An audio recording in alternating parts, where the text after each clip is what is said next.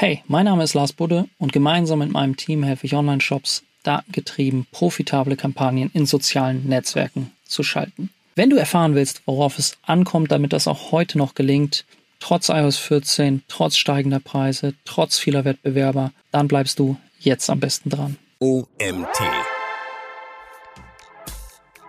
Und auf einmal, so Mitte letzten Jahres, ein Jahr später, brechen die Ergebnisse zumindest im Werbeanzeigenmanager ein. Und dann fragst du dich ja schon ernsthaft, was ist denn jetzt passiert? Da musst du tief drinstecken und auch in Bereichen wie der Webanalyse zum Beispiel vertraut sein, um einschätzen zu können, ist das jetzt etwas, was sich im Markt verändert hat durch externe Faktoren oder ist das etwas, das primär aus diesen neuen Begebenheiten im Tracking resultiert, also dem Launch von iOS 14.5. Herzlich willkommen zum OMT Online Marketing Podcast mit Mario Jung.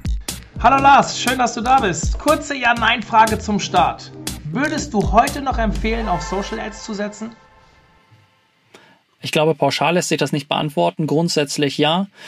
Was sich verändert hat, ist, dass ich diese Frage nach so einer ersten Evaluation für weniger Unternehmen mit einem deutlichen Ja beantworten würde. Aber grundsätzlich ist das in jedem Fall ein Kanal, den man zumindest einmal intensiv und gut betreut testen sollte. Insofern tendenziell ja. Und du hast jetzt schon von Veränderungen gesprochen. Was hat sich denn verändert, dass es heute schwerer ist, so profitabel zum Beispiel mit Meta zu werben? Also Facebook, Instagram. Ich denke mal, hier kann jeder Hörer mittlerweile was mit Meta anfangen. Ich hoffe doch, aber ich werde auch immer noch Meta und Facebook und Instagram irgendwie in einen Topf und dann wieder auseinanderwerfen. Das ist so ein bisschen noch in meinem Kopf drin. Ich mache das ja schon eine Weile. Also, ähm, was hat sich verändert? Ich glaube, das Wesentliche ist, dass wie in jedem anderen Werbenetzwerk auch der Wettbewerb einfach zunimmt und damit steigen die Preise im Netzwerk. Da muss man dann teurere, höhere Kontaktpreise zahlen. Dadurch steigt dann nachher hinten aus auch der CPC. Und das macht dann für ähm, Geschäftsmodelle mit niedrigen Margen das Werben auf diesen Netzwerken schwieriger.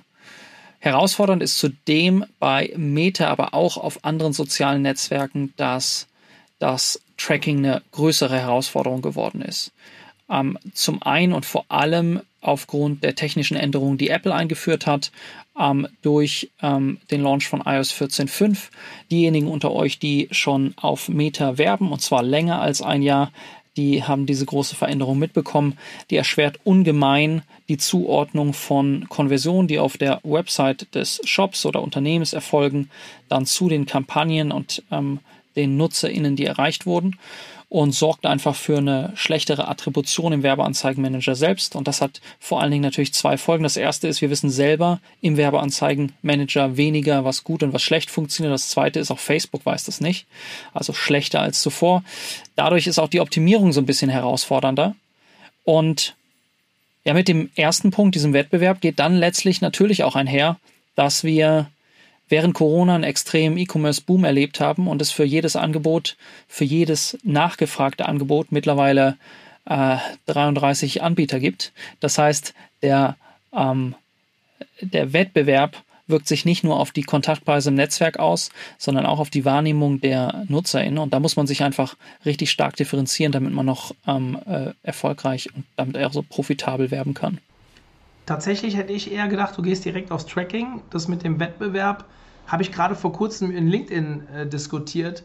Da ging es allerdings um organische Sichtbarkeit von ähm, den, äh, den Beiträgen, dass die momentan extrem schrumpfen, was natürlich daran liegt, dass immer mehr dieses Netzwerk für sich auch entdecken und jetzt nicht nur wegen Werbung, sondern auch einfach immer mehr Leute aktiv werden und dann kann natürlich auch weniger ausgespielt werden über den Algorithmus. Im Endeffekt ist ja etwas Ähnliches, was auch in den, im Ads-Thema passiert.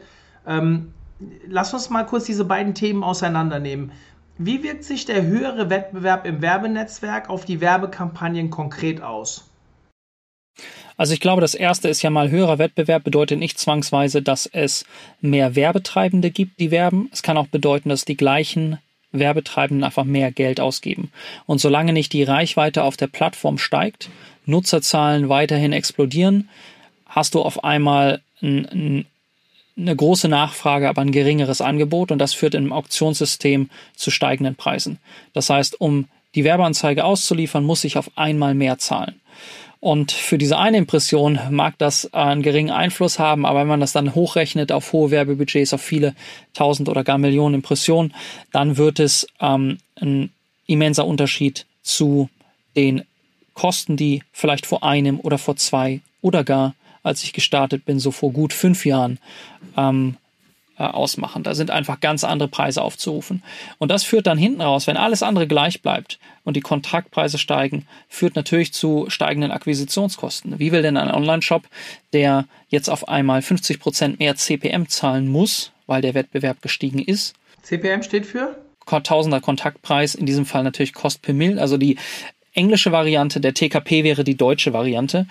Ähm, wir sind so ein bisschen hier im Englischen befangen. Also sage ich CPM. Allgemein ist damit immer auch irgendwie der TKP, also gleiche Kennzahl, nur auf Deutsch. Und wenn der eben deutlich steigt, was wir einfach ähm, in so Wellen, ne, im Q4 deutlicher als im Q1 und Q2, aber was wir so in Wellen einfach schon seit Jahren sehen, aufgrund der äh, größeren Nachfrage von Werbetreibenden. Wenn da der CPM einfach kontinuierlich steigt und hinten raus alles gleich bleibt, dann steigen zwangsweise die Akquisitionskosten. Dann kostet ein Käufer eine Käuferin mehr und damit sinken bei gleichbleibender Marge die Erträge. Und das macht natürlich dann ähm, das Werben auf diesen Netzwerken herausfordernder. Und deswegen ist der höhere Wettbewerb auch tatsächlich der Punkt, den ich als erstes genannt habe, weil er auch, wenn man Attribution außen vor lässt, ähm, wahrscheinlich über die letzten Jahre hinweg der größte Faktor war, der so die schlechter funktionierenden Geschäftsmodelle aus diesem Netzwerk ausgesiebt hat oder eben gezwungen hat, unprofitabel zu werben. Ist aber ja auch eigentlich ein positives Thema jetzt für Facebook als Betreiber, nicht nur weil sie mehr Geld verdienen, sondern weil sie auch relevantere Inhalte bekommen. Also sprich Ads. Also ich, ich vergleiche das immer so ein bisschen mit Google. Vielleicht kannst du dazu was zu Facebook sagen. Bei Google ist es ja so, da gibt es vier Positionen dann über, überhalb des organischen ähm, Bereiches. Und mittlerweile sind so viele Werbetreibende unterwegs, dass sie ja sogar einen Qualitätsfaktor den Anzeigen geben können, sprich selbst bei den Anzeigen auf Qualität achten können. Ich nehme an, bei Facebook wird das ähnlich sein. Genau, auch da gibt es so eine Art Qualitätsfaktor in der Bewertung einer Anzeige, wenn sie in so eine Auktion eingeht. Ich würde aber sagen, das ist nicht nur im Interesse des Netzwerks oder der Nutzerinnen, weil es natürlich auch Geschäftsmodelle favorisiert, die mit einer hohen Marge arbeiten und eine hohe Marge ist jetzt nicht immer im Interesse der KäuferInnen nachher. Ähm, das bedeutet ja zwangsweise auch, sie zahlen für ähm, die erkaufte Leistung einen ähm, höheren Aufpreis als beim Wettbewerb. Was es auf jeden Fall favorisiert ist, die großen Marken, die auch auf anderen Kanälen schon aktiv ähm, Interessenten akquirieren. Und es favorisiert in jedem Fall ähm, Angebote, die sehr gut auf soziale Netzwerke passen und damit durch diesen höheren Qualitätsfaktor einen kleinen Bonus in der Auktion kriegen und ihren ganz eigenen CPM, ne, also im Werbekonto eigenen CPM ähm, drücken können. Ich glaube also, das ist grundsätzlich natürlich erstmal eine positive Entwicklung am Anfang. Da fällt nämlich so, richtig der Bodensatz des Online-Marketings raus. So die klassischen Affiliate-Modelle, die fallen so als erstes raus, die haben die geringste Marge. Aber dann irgendwann ähm, schadet es tatsächlich auch den ähm, vielleicht jüngeren, den kleineren Startups, die noch nicht so etabliert sind und die auch hinten raus viel, viel weniger Informationen darüber haben, wie hoch denn zum Beispiel der Average Order Value in zukünftigen Transaktionen ist und damit der Lifetime Value einer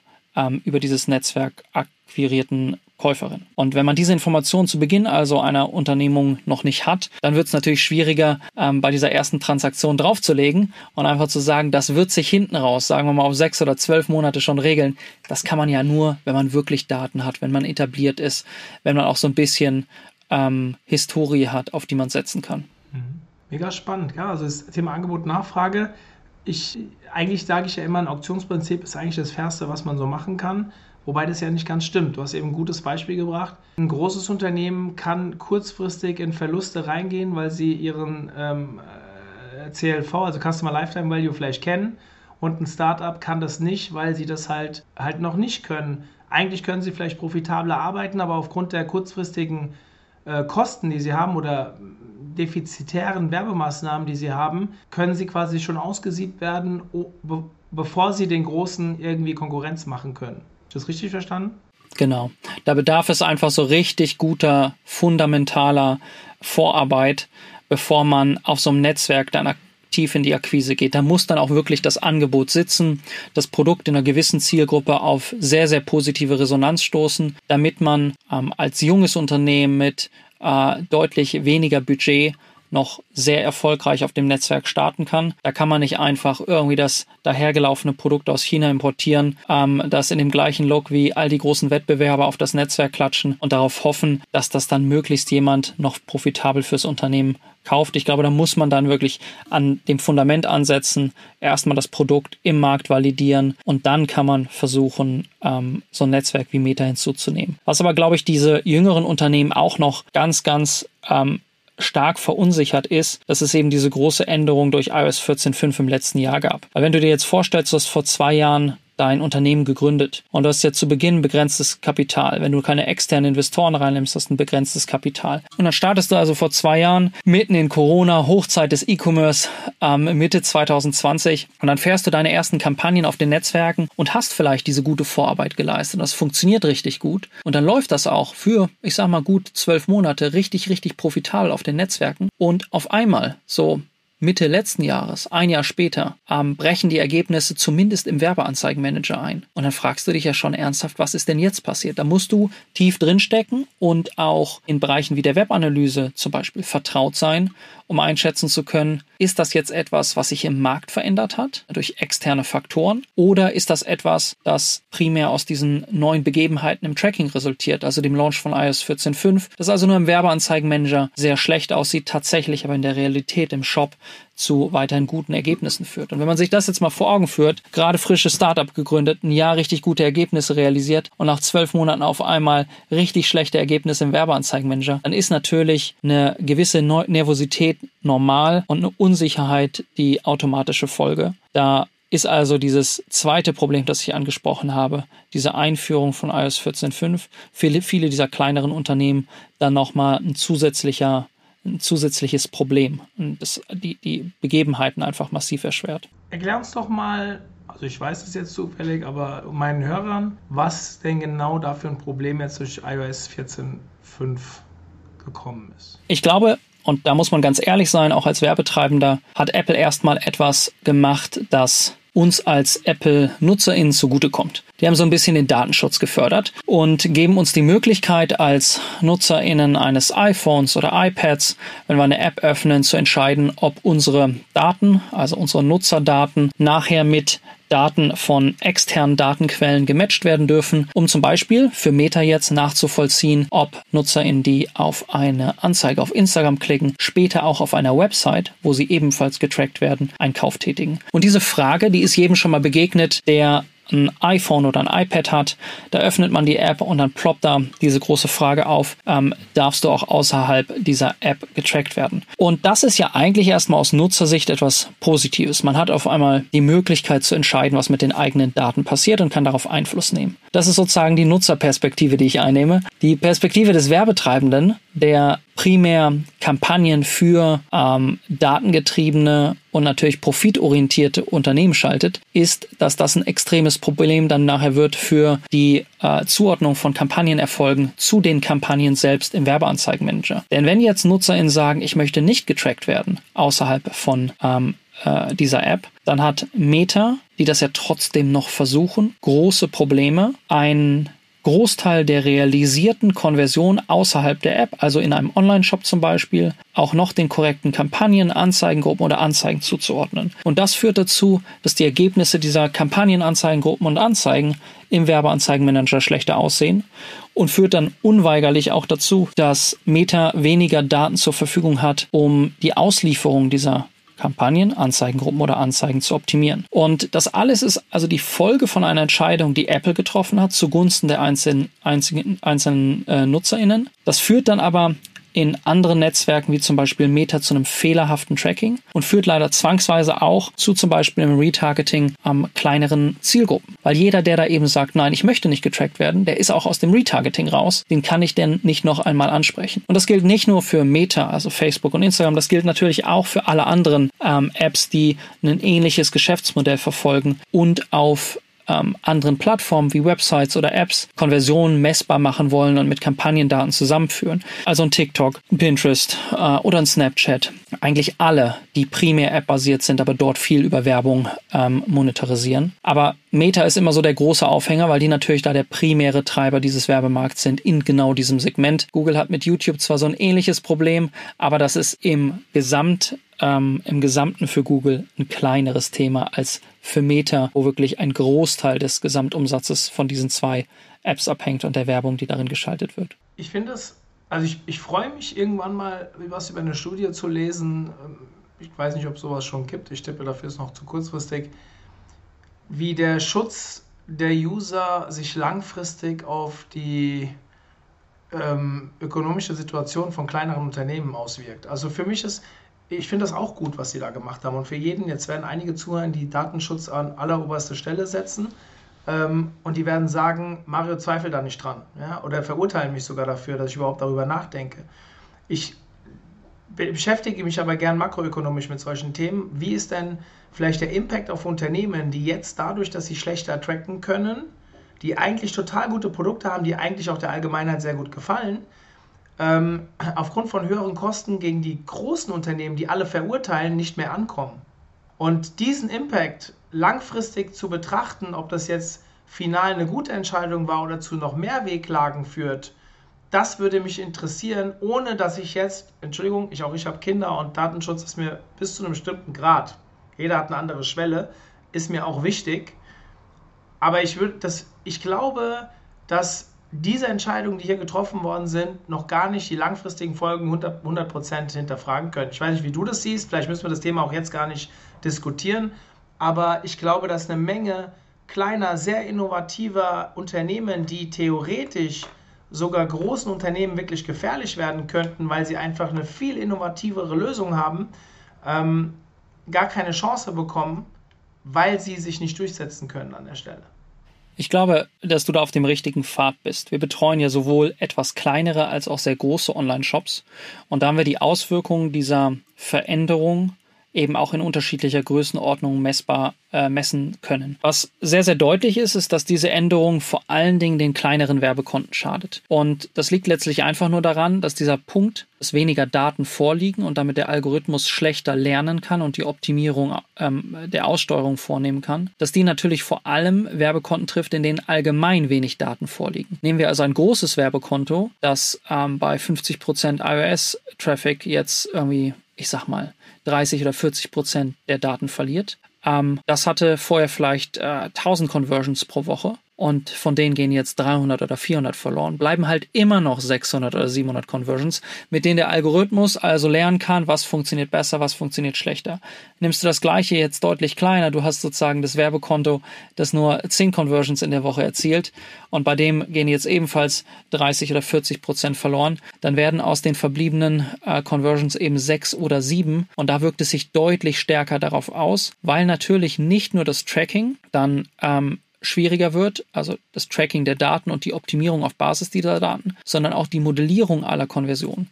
Denn was wir uns jetzt nochmal vor Augen führen müssen, ist, dass Meta die Daten von den NutzerInnen, die sich gegen das Tracking aussprechen, nicht mehr angeliefert bekommt, so wie das in der Vergangenheit war. So auf die Sekunde genau, so dass es super einfach zuordnenbar ist zu einer bestimmten Kampagne, sondern zeitverzögert bis zu 72 Stunden später. Und wenn Konversionen bis zu 72 Stunden später eintreffen, dann fängt Meta an zu modellieren, also hochzurechnen, woher könnten die denn jetzt kommen? ist die simple Frage, die Sie sich stellen und natürlich deutlich komplexer beantworten. Und das können Sie viel, viel besser machen, wenn hunderte von Conversions eingehen, als wenn es ein halbes Dutzend sind. Und insofern trifft so eine Änderung, die äh, einen Datenverlust zur Folge hat, vor allen Dingen Werbekonten, die ohnehin eine geringere Datenbasis haben, viel, viel stärker als größere Werbekonten, die über viele hundert oder gar tausend Conversions ähm, auf Tages- oder Wochenbasis verfügen. Ähm, und meiner Einschätzung nach, und ich glaube, das teilen viele, viele andere Werbetreibende auch,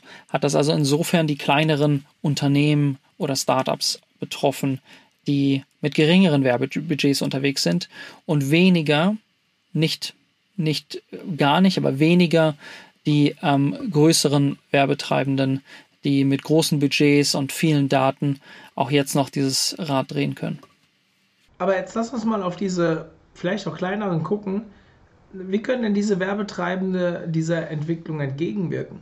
Geht das überhaupt? Ich glaube, was ganz, ganz wichtig ist, ist, sich einmal mit dem Status quo zu beschäftigen und zu hinterfragen, ist das, was jetzt an weniger Daten im Werbeanzeigenmanager einläuft, auch wirklich ein weniger an Umsatz im beispielsweise Online-Shop oder ein weniger an Leads in der Website des B2B-Unternehmens. Denn nur weil Meta jetzt weniger dieser Konversion zuordnen kann, heißt es ja nicht zwangsweise, dass auch weniger Konversionen ähm, eingehen. Ähm, ich habe erst vor, es muss jetzt so grob ein Monat gewesen sein, eine Audit für ein Werbekonto gemacht, das ganz, ganz deutlich eine sehr stabile Performance in anderen Attributionssystemen zeigt und zwar eben von Anfang 2021 bis heute. Zum Beispiel Google Analytics bezogen auf die entsprechenden UTM-Parameter mit einem sehr kleinen Attributionsfenster zeigt eine sehr stabile Performance über den gesamten Zeitraum. Zieht man aber den gleichen Zeitraum und die gleichen UTM-Parameter äh, heran, also die Kampagnen mit diesen UTM-Parametern im Werbeanzeigenmanager von Meta, sieht die Performance in diesen Monaten nach iOS 14.5 viel, viel schlechter aus. Das heißt, man muss erst einmal challengen, sieht denn das Ergebnis dieser Kampagnen auch in anderen Tracking-Systemen so viel schlechter aus wie im Werbeanzeigenmanager selbst. Das ist so Schritt, Schritt eins, glaube ich. Einfach mal challengen, ist wirklich so viel verloren gegangen, wie es im Werbeanzeigenmanager den Anschein macht. Und die Herausforderung ist da, man braucht eben einen Performance-Marketer, ähm, ob in-house oder extern, der nicht nur den Werbeanzeigenmanager versteht, sondern auch das Drumherum, Werbeanalyse zum Beispiel. Das andere ist, da eine ganz, ganz realistische Einordnung des Status quo, ähm, was die Positionierung und das Angebot im Markt angeht. Wenn ich der 30. Anbieter eines Produkts bin und in der jüngeren Vergangenheit hat das Werben auf diesem Netzwerk funktioniert, muss ich trotzdem kritisch hinterfragen, ist mein Angebot auch unter diesen neuen Bedingungen, die ja nicht nur durch iOS 14.5 getrieben sind, sondern eben auch durch die steigenden Preise, ist das immer noch so viel besser, so viel interessanter, so viel neuartiger als das dieser vielen anderen Anbieter da draußen, dass ich hier eine Differenzierung am Markt herstellen kann und mich wirklich absetzen kann. Denn während du ja, der in Google sehr vertraut bist, der, der ja weiß, so, da muss ich vor allen Dingen die Nachfrage befriedigen, die einkommt. Ne? Da sucht jemand nach einem konkreten Produkt. Diese Nachfrage muss ich befriedigen. Muss ich eigentlich auf sozialen Netzwerken, nicht nur auf Meta, muss ich diese Nachfrage schaffen. Und Nachfrage schaffen kann ich nur, indem ich mich differenziere am Markt, indem ich nicht einfach das Produkt präsentiere, das ich auch überall in der Innenstadt kaufen kann, das genauso ist wie alle Produkte, die vorher schon mal da waren, sondern ein Differenzierungsmerkmal hat, das es wirklich abhebt. Und das ist so die zweite realistische Einordnung, die man einmal vornehmen muss, nämlich zur Differenzierung am Markt. Und wenn man sich dann sicher ist, dieses Produkt hat ein Differenzierungsmerkmal, das wert ist, kommuniziert zu werden, dann sollte man sich genau darauf konzentrieren.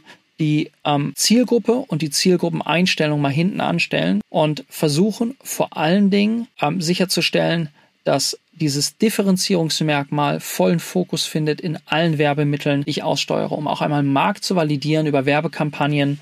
Trifft denn diese dieses Differenzierungsmerkmal auch auf die entsprechende Resonanz dort draußen in der dafür relevanten Zielgruppe. Und das würde ich aus Erfahrung sehr strukturiert erarbeiten und schrittweise angehen, nämlich indem ich als erstes mich mit dem Differenzierungsmerkmal, als zweites mit dieser Zielgruppe beschäftige. Und da gibt's ähm, ein Tool, das ich schon sehr, sehr lange nutze. Ich habe festgestellt, ich habe das damals 2020 auch in einem UMT-Artikel ähm, erwähnt, ähm, nämlich das Value Proposition Canvas, das ich ähm, jedem nur ans Herz legen kann, dass es sehr einfach macht, auch einfach zu prüfen, können wir denn hier unser Produkt auch über Probleme oder Herausforderungen der Zielgruppe verkaufen und nicht nur über Features des Produkts selbst. Also anstatt zu sagen, mein Produkt ist das Beste, weil es kann X, zu sagen, mein Produkt ist für dich gut, weil es hilft dir dabei. Und sich darauf zu konzentrieren, also realistische Einschätzung des Status quo, dann die Differenzierung am Markt und das Übertragen in die passenden Werbemittel, das ist, glaube ich, so die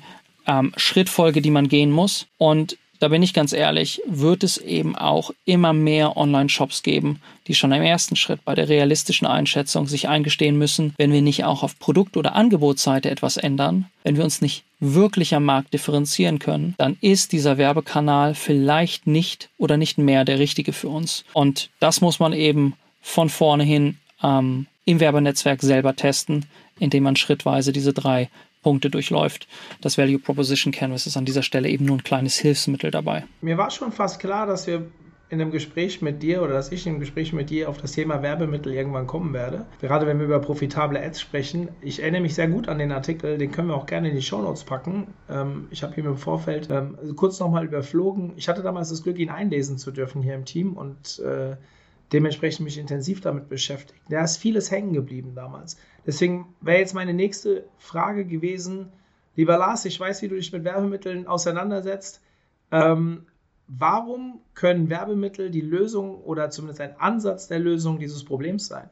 Ich glaube, in der Vergangenheit, und gerade du, der ja auf Google vertrauter ist, sieht das auch auf diesem Netzwerk, in der Vergangenheit hat sich gezeigt, dass Werbenetzwerke, digitale Werbenetzwerke einfach immer besser werden, Kampagnen mehr oder minder vollautomatisch auszusteuern. Ähm, wenn wir bei Google Performance Max Kampagnen einbuchen, dann passiert da allerhand, aber keiner weiß so richtig was. Und so ähnlich entwickelt sich das auch auf Meta. Solange wir dem Algorithmus möglichst freie Hand geben, dann findet der im Rahmen sehr, sehr großer Zielgruppen ähm, und sehr simpler Kampagnenstrukturen die bestmögliche Auslieferung in der gesamten Plattformwelt, also auf Facebook und auf Instagram. Und das führt dazu, dass die Empfehlungen, die Meta damals war es noch Facebook, schon vor zwei, drei Jahren ausgesprochen hat. Damals war von den Power 5 die Rede, haben so fünf Empfehlungen von ähm, Facebook, ähm, dass die tatsächlich jetzt auch in der Realität immer und immer mehr Anwendung finden. Und drei dieser Power 5, also fünf Empfehlungen, ähm, und drei dieser fünf Empfehlungen zahlen ganz immens darauf ein, die Kampagnen im Werbekonto immer stärker zu simplifizieren. Anstatt also um, viele verschiedene Kampagnen für viele verschiedene Funnelstufen zu erstellen, schalten wir häufig und gerade in kleineren Werbekonten immer weniger und immer simplere Kampagnenstrukturen und wählen ein äh, zunehmend sehr breites Targeting, das maximal noch durch Geschlecht und Alter eingeschränkt ist und übergeben die ideale Auslieferung der darin enthaltenen Werbemittel, dann an den Algorithmus, der relativ schnell zu Beginn eben der ersten ein, zwei, drei Tage verschiedene Segmente dieser definierten Zielgruppe antestet und darüber identifiziert, wo funktioniert es denn am besten. Das heißt, wir nehmen ein Targeting nicht mehr so stark über die ähm, Targeting-Einstellungen war, sondern vielmehr über das Creative und die Positionierung durch das Creative, nämlich auf Basis dieser eben angesprochenen Probleme, die wir lösen oder der ähm, Besonderheiten, die wir bieten. Und deswegen sind mehr Werbemittel eigentlich die ideale Lösung des Problems, weil wir merken, dass ähm, die ganz klassischen Kampagneneinstellungen einen immer geringeren Einfluss auf den Erfolg unserer Kampagnen haben. Die Einstellungen auch auf Zielgruppenebene einen immer geringeren Einfluss auf den Erfolg unserer Kampagnen haben und es primär die Werbemittel sind, die da den Unterschied machen. Wenn wir also Werbekonten übernehmen und in den laufen irgendwie bei einem Tagesbudget von insgesamt vielleicht 500 Euro nachher zehn verschiedene Kampagnen, alle mit unterschiedlichen Ansätzen, jede für sich nur 50 Euro Tagesbudget, dann bin ich ziemlich sicher, eine deutlich simplifizierte Kampagnenstruktur auf ein, zwei Kampagnen, die sich aufs Prospecting, ein bisschen Retargeting konzentrieren und dann einen höheren Invest im Bereich der Werbemittel mit einer guten Vorbereitung bringen heute viel, viel mehr, äh, viel, viel bessere Ergebnisse. Und das liegt eben vor allem daran, dass es diese Entwicklung gab, die ich zu Beginn angesprochen habe, nämlich diesen Lernprozess, also auch der Algorithmen, um ähm, besser darin zu werden, selbstständig zu entscheiden, welche NutzerInnen reagieren besonders positiv auf die eingebuchten Werbemittel und bringen dann die bestmöglichen Ergebnisse. Genauso wie bei Google wird es also immer simpler, bei Meta und anderen Netzwerken Kampagnen einzubuchen und zu optimieren. Und der wesentliche, das wesentliche Differenzierungsmerkmal abseits vom Angebot selbst ist dann nachher das Werbemittel. Und deswegen ist es eben die ähm, beste Lösung des Problems. Wobei ich konkretisieren möchte, es sind nicht immer mehr Werbemittel, es sind eigentlich bessere Werbemittel, die notwendig sind. Also Qualität, nicht Quantität. Ähm, ich, ich kann dir ja schon lang zuhören, wenn du darüber sprichst. Da gibt es so viele Dinge, die direkt in meinem Kopf äh, aktiviert werden. Jetzt bin ich nicht so tief in dem Thema drin, aber ich mache ja sehr viel organisch ähm, in Sachen Social Media und da sind ja auch Werbemittel, also sind dann keine Werbemittel, aber ich nenne es dann halt Grafiken und so weiter, die natürlich auch Aufmerksamkeit ziehen und Resonanz schüren und so weiter. Deswegen kann ich das natürlich zu 150 Prozent ähm, äh, nachvollziehen. Äh, was können denn Werbetreibende abseits davon für Lösungen einsetzen, um vielleicht effizienter zu werben? Aber ich glaube, einige der Punkte habe ich vorhin schon so am Rande angesprochen. Ich glaube, heute reicht es nicht mehr zu verstehen, wie der Werbeanzeigenmanager funktioniert. Was für Kampagnenziele es gibt und für Zielgruppenoptionen und was für Anzeigenformate. Dass man im Werbeanzeigenmanager navigieren kann, ist die absolute Grundvoraussetzung. Eigentlich muss man aber weit darüber hinaus informiert genug sein, um sowohl die Daten im Werbeanzeigenmanager zu hinterfragen, als auch zusätzliche Informationen in das Kampagnenmanagement einfließen zu lassen. Und ich glaube, deswegen ist es so unglaublich wichtig, dass jedes Unternehmen da draußen eben auch mal dieses absolute und seit Jahren existierende Fundament sicherstellt, das erst einmal beginnt mit einer anständigen Webanalyse. Du glaubst nicht, in wie viele Werbekonten ich schaue, immer in Kombination mit dem dazugehörigen Google Analytics Konto, wo simple Verweisausschlusslisten nicht existieren, wo äh, ein Großteil des Umsatzes nachher einem Kanal wie PayPal zugewiesen werden ähm, oder eben äh, saubere Filter, die ähm, verschiedene Quellen zusammenführen,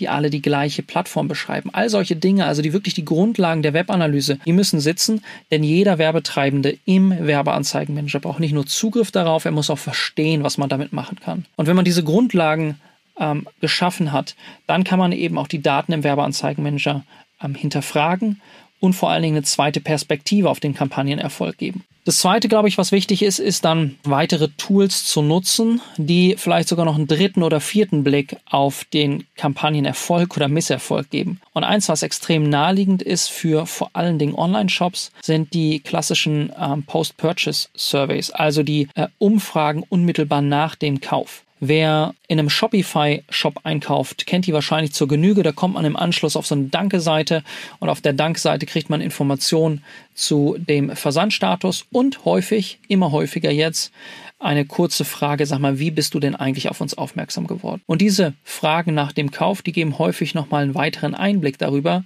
ähm, welche Kanäle denn hier für diesen Erstkontakt zuständig waren. Denn in der klassischen Webanalyse, gerade auf kurze Attributionsfenster, kommen Kanäle häufig zu kurz, die relativ früh im Funnel ansetzen. Und das sind eben diese Kanäle in den sozialen Netzwerken. Das heißt, ich würde dann also weitere Tools wie so eine ähm, Post-Purchase-Survey einsetzen, um neben dem Werbeanzeigenmanager, neben Google Analytics oder einem vergleichbaren Tool ähm, auch eben noch das direkte Feedback der Käuferin einzuholen, wie sie denn eigentlich jetzt auf dieses Angebot aufmerksam geworden sind. Ja, und dann gibt es abschließend natürlich noch spezialisierte Attributionstools, die ähm, versprechen, das äh, Problem von iOS 14.5 mehr oder minder zu lösen. Das äh, funktioniert besser für Produkte, die einen längeren Kaufprozess haben, wo also der Erstkontakt stattfindet und der Kauf vielleicht erst 14 oder äh, 20, 21 Tage später. Da können die häufig noch ähm, so eine weitere Perspektive eröffnen, weil das weder ein klassisches Google Analytics gut kann, noch der Werbeanzeigenmanager mit seinen Daten. Ähm, aber da gibt es eine ganze Reihe von Attributionstools, die man theoretisch einsetzen kann und die sind für mich nach diesen Basics, Grundlagen der Webanalyse, der Post-Purchase Survey, so das nächste Add-on, was man theoretisch hinzunehmen kann, um den Erfolg von Kampagnen besser zu bewerten. Hast du mal eins, zwei Tools, die du da empfehlen würdest? Ja, also die sind häufig, ähm, einfach auch weil sie entstanden sind, jetzt primär durch diese, durch iOS 14.5 resultierenden Probleme, sind die häufig noch konzentriert auf einzelne ähm, Lösungen. Zum Beispiel die Kombination aus Shopify Shop und Werbung auf Meta. Das ist natürlich für die Zuhörerschaft jetzt sehr stark einschränkend. Ne? Also da musst du auch schon wirklich auf diesen Match zutreffen, damit du das Tool einsetzen kannst. Es gibt aber eine ganze Reihe, die das macht. Ähm, es gibt zum Beispiel aus dem amerikanischen Raum, und da muss man dann natürlich den Datenschutz hinzuholen, so etwas wie äh, Triple Whale, also der, der dreifache Wahl. Ich weiß nicht, was die Übersetzung ist. der Triple Whale A wäre dann eine Option hier im deutschsprachigen Markt gibt es ebenfalls ähnliche Anbieter. Ähm, da wäre zum Beispiel Klar zu nennen. Die machen eigentlich sogar viel mehr noch als Attribution.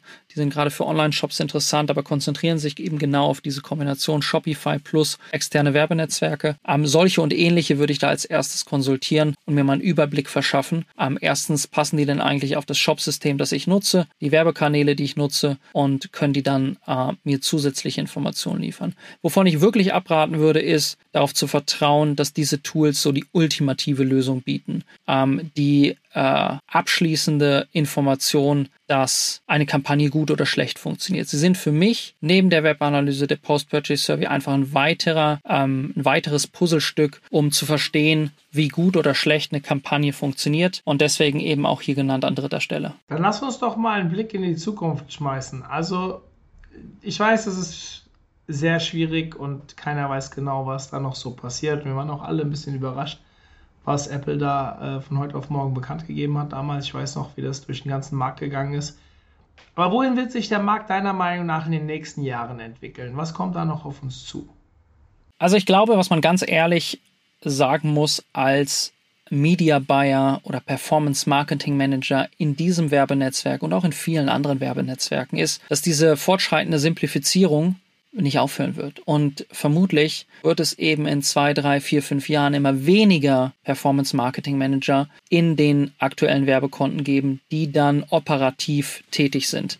Das heißt, das einfache Drücken von Buttons und Verschieben von Budgets, das wird eben weniger werden, weil es mehr Automatisierung geben wird und äh, das nicht nur auf Meta, sondern eigentlich auf allen anderen Netzwerken auch. Es wird also ein immer simpleres Kampagnenmanagement und das äh, verändert natürlich auch die Anforderungen an die dort aktuell zuständigen ähm, Personen. Und ich glaube, die beste Lösung für diejenigen ist, sich da ein breites Know-how eben in anderen ähm, wichtigen Teilbereichen aufzuladen. Ich habe jetzt schon die Webanalyse genannt. Man kann sich sehr intensiv auch mit ähm, dem Thema äh, der äh, Befragung von Kunden und dem Thema ähm, des Datensammelns auf Unternehmensebene äh, beschäftigen, um nachher die notwendigen Informationen zu sammeln, die so ein Werbekonto nicht operativ, sondern eher strategisch weiterentwickeln, also die großen Entscheidungen treffen. Fürs Unternehmen selber, glaube ich, äh, bedeutet das erstmal etwas sehr Positives. Es gibt eine äh, simplere Kampagnenstruktur, einfacher durch ähm, einfacher zu managen und eben auch mit weniger Personal zu managen. Gleichzeitig aber, glaube ich, ist ein zweiter Trend nicht aufzuhalten und das ist, dass wir immer weniger Daten zu den Resultaten dieser Kampagnen haben werden. Es gibt ja nicht nur die Entwicklung, ähm, die Apple jetzt angestoßen hat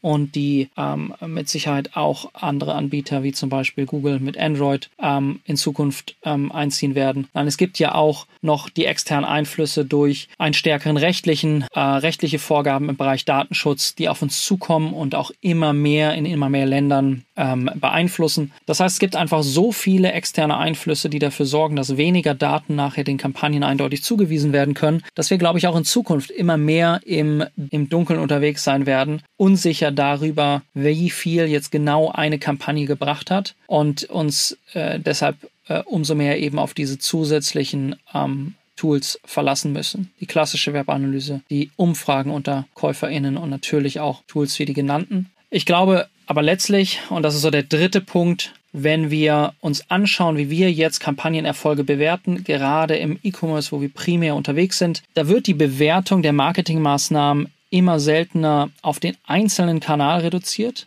und immer stärker auf die gesamten Marketingmaßnahmen für das Unternehmen. Denn wenn wir ehrlich sind, beeinflussen natürlich auch Kampagnen im Meta-Netzwerk sehr positiv Kampagnen im Google-Netzwerk, gerade wenn da Brand-Kampagnen mit drin sind, sehen wir häufig einen sehr starken positiven Einfluss. Ähm, und andersherum beeinflusst das Retargeting über Google äh, beispielsweise im Display-Bereich sehr positiv die Retargeting-Kampagnen auf Meta. Und das gilt eigentlich für alle Werbeplattformen.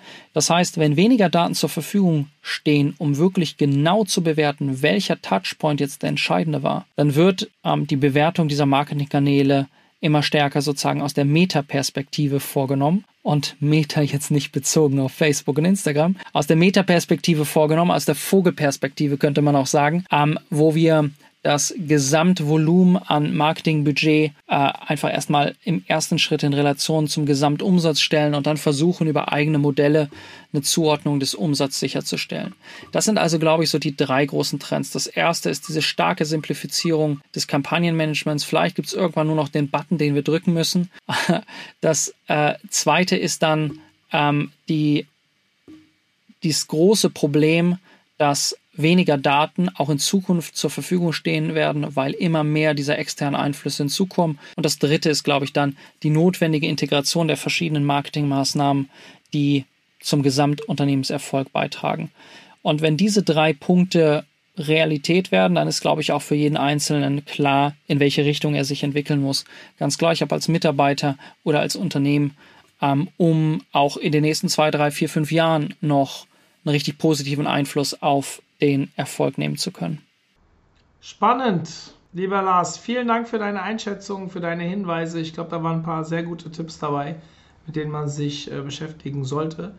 Ein Thema, äh, ja, sehr aktuell und äh, betrifft doch sehr viele. Dementsprechend danke für deine Zeit, danke für deinen Input und deine Offenheit und dementsprechend, ähm, ja, mal schauen, was da noch auf uns zukommt. Lieber Lars, mach's gut. Ich bin gespannt. Ciao. Bis bald. Ciao, ciao. Zum Abschluss der heutigen Folge mit Lars nochmal der Hinweis auf unsere Gehaltsumfrage. Unter umt.de slash Gehaltsumfrage könnt ihr teilnehmen und alle, die teilnehmen, bekommen auch die Daten im Nachgang, die sicherlich für euch auch zum Vorteil sind, wenn ihr in das nächste Gehaltsgespräch geht. Also macht mit omt.de slash Gehaltsumfrage. Dauert fünf Minuten und ja, bringt uns was, bringt euch was. Also macht mit. Bis dann, euer Mario.